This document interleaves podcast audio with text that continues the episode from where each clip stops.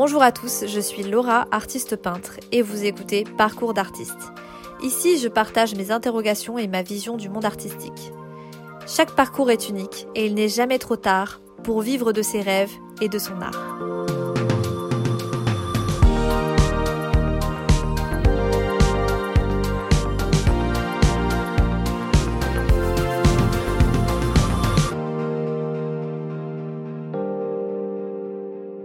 Bienvenue dans ce tout nouveau podcast. Je suis super contente d'enfin me lancer dans ce média. Ça faisait vraiment plusieurs années que j'en avais très très très envie. Mais voilà, je ne savais pas du tout euh, de quoi parler. J'estimais que je n'avais pas grand chose à raconter de ma vie. Mais voilà, aujourd'hui, dans ma tête, les choses ont réellement changé. Ma vie a pris une tournure totalement différente. Et je peux dire aujourd'hui et avec toute sincérité que je suis euh, enfin fière de ce que j'accomplis tous les jours. Je suis enfin fière de moi et je suis contente de ma vie. Malgré toutes les difficultés que je peux rencontrer au quotidien, surtout en ce moment, je suis quand même contente d'être là, je suis contente de faire le métier de mes rêves et je suis contente de tout faire pour y arriver et pour pouvoir vivre de ma passion et de ma vocation tout simplement. Et du coup, ça tombe bien. Aujourd'hui, euh, j'ai euh, envie de vous parler de quelque chose de vraiment très important. Et ça s'appelle le dépassement de soi. Alors, le dépassement de soi, qu'est-ce que c'est? Est-ce qu'on se regarderait pas une petite définition? Ça peut peut-être nous inspirer. Alors, première chose que j'ai trouvée, le dépassement de soi consiste à repousser ses limites en dehors de ce que l'on imagine atteignable et réalisable. Plutôt que de fuir des situations complexes, on prend son courage à deux mains et on décide de les affronter, de les solutionner. Pour moi, c'est extrêmement intéressant le dépassement de soi. Je pense que en ce moment même, euh, surtout cette année, ça me parle beaucoup. J'ai pris une décision euh, qui a chamboulé ma vie. J'avais un travail en 35 heures en CDI euh, assez classique. Je savais que j'allais pas garder ce travail pendant plusieurs années. Hein. Je comptais un jour changer et euh, partir euh, de, ce travail, ma véritable passion et, ma véritable raison de vivre, et je parle là en, pesant mes mots, c'est l'art, c'est la peinture, c'est le dessin. Et c'est ce qui m'aide quotidiennement à me sentir bien psychologiquement.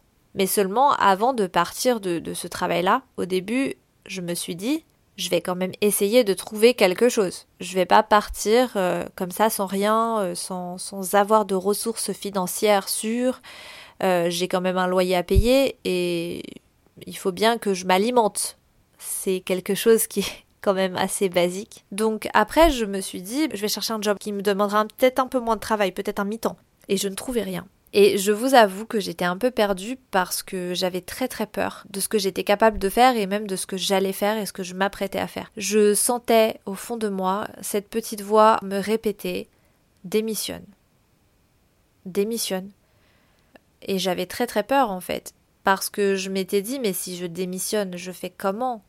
Euh, là, si tu démissionnes, t'as pas de ressources financières. Tu auras une ressource peut-être pendant un ou deux mois, mais après c'est terminé, il va falloir te débrouiller. Et puis j'ai démissionné parce que je me suis dit oh bah c'est pas grave, je trouverai des intérims, je me débrouillerai. Euh, c'est pas la fin du monde, je sais que je suis capable de me débrouiller financièrement et de trouver des alternatives. J'en suis tout à fait capable. Et euh, figurez-vous que j'ai démissionné donc en décembre 2022 et un mois après j'étais libre comme l'air. Alors euh, merveilleuse sensation. L'une des plus libératrices que j'ai jamais connues. Le fait d'avoir juste démissionné. C'est libérateur, mais c'est extrêmement effrayant. Et je n'ai pas trouvé d'alternative. Ça a été très très compliqué psychologiquement. Monter son business, gérer son business, parce que c'est le cas quand on est artiste, c'est quelque chose de très difficile. Euh, alors euh, un mois après euh, cette démission, je faisais des journées de 12 heures, je travaillais vraiment dur, j'étais à fond et je me disais je vais avoir des résultats coûte que coûte. J'étais extrêmement dure envers moi-même et ce qui faisait que quand je n'avais pas ce résultat-là, je me mettais à me culpabiliser. J'ai été un véritable bourreau pendant à peu près deux mois. C'était extrêmement difficile. Et j'en suis arrivée après à une phase euh, de grande tristesse. Cette phase-là, elle a été difficile à traverser. Je vais pas rentrer dans les détails parce que je me sens pas forcément prête d'en parler, mais euh, ça a été une période où j'étais vraiment mal et je ne savais pas quoi faire pour améliorer ma situation. D'ailleurs, toutes les situations étaient impossibles pour moi. J'étais dans une phase où euh, je ne voyais pas pourquoi j'étais là en fait, qu'est-ce que je faisais sur Terre? C'était vraiment à ce point-là. Donc une très très très très grande tristesse. Et euh, je sais pas trop ce qui s'est passé à un moment donné, mais mon cerveau a fait un, un réglage magique. À la fin de cette phase de tristesse, euh, je suis partie deux semaines en voyage avec ma famille et je crois que ça m'a fait beaucoup de bien parce que j'étais plus dans mon quotidien et j'ai pu prendre du recul par rapport à ma situation j'ai réalisé euh, dans quoi j'étais embarquée et surtout la route que je prenais elle était dangereuse. Alors, je parle pas de ma démission, je parle pas du fait de devenir artiste, je parle plus du chemin émotionnel que j'étais en train de faire dans ma vie.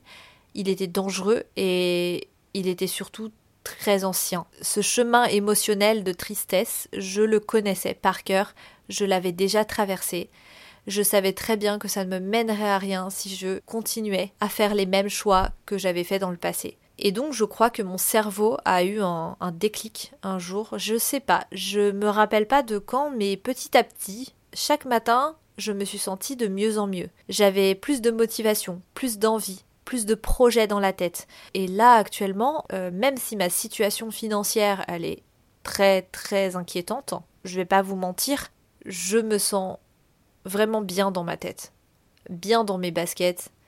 Euh, je sais très bien ce que je fais de ma vie et où je vais, et j'accepte que ce soit la galère totale. Euh, je crois sincèrement, quand on entreprend quelque chose dans sa vie, peu importe le chemin qu'on prend, peu importe ce qui se passe, c'est pas facile de sortir de ces vieux schémas, de sortir de cette négativité omniprésente dans le monde dans lequel on vit. C'est pas facile de mettre de côté ces croyances euh, limitantes aussi. Ça met du temps. Et c'est ça qu'il faut accepter déjà et d'une. Et ensuite, une fois qu'on a trouvé comment faire pour euh, travailler un petit peu son cerveau, eh ben je crois que ça va mieux.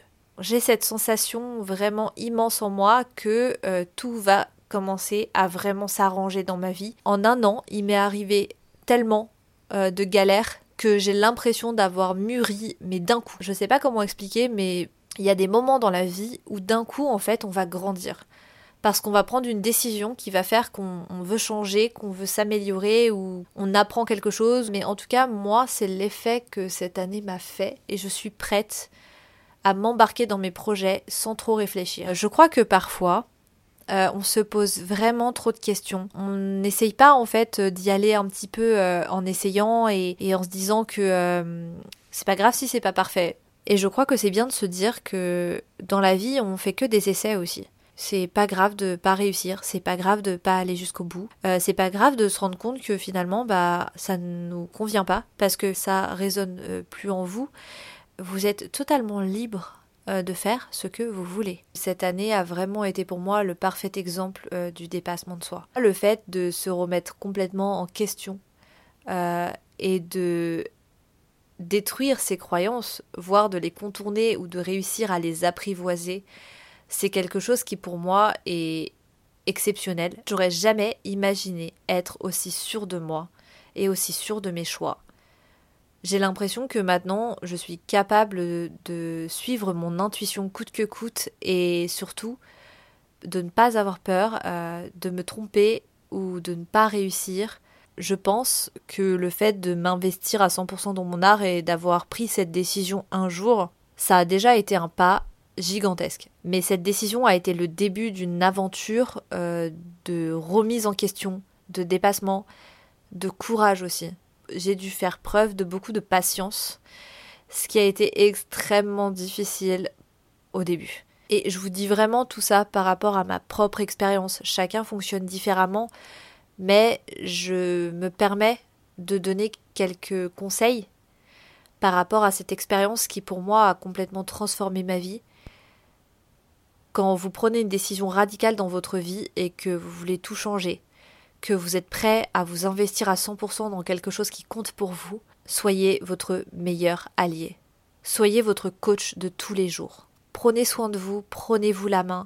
Quand vous avez besoin de passer un jour ou deux assis sur un canapé à réfléchir et à vous remettre en question, bah faites-le en fait. Moi au début j'ai fait ça très souvent, j'avais des journées euh, j'avais des journées bug. Je qualifie ça comme ça parce que vraiment j'étais en totale sidération toute la journée, j'étais incapable de faire quoi que ce soit. Je me levais le matin, je faisais mes petits trucs parce que bon voilà, j'ai ma petite routine le matin, mais après une fois que j'étais prête à travailler à faire des choses, je m'asseyais sur le canapé et je savais pas quoi faire. Et pas parce que je savais pas sur quoi travailler, c'était pas ça, c'est que je sentais que j'avais pas le courage. J'avais besoin en fait de réfléchir. J'avais besoin de méditer, de prendre du temps pour moi et je restais vraiment assise sur le canapé toute la journée, à rien faire. Voilà. Ça fait partie du processus. Prenez du temps, prenez du temps pour vous. Ne soyez pas trop dur avec vous-même. N'hésitez pas à demander des conseils, n'hésitez pas à demander de l'aide, n'hésitez pas à aller parler à quelqu'un aussi si vous en avez besoin.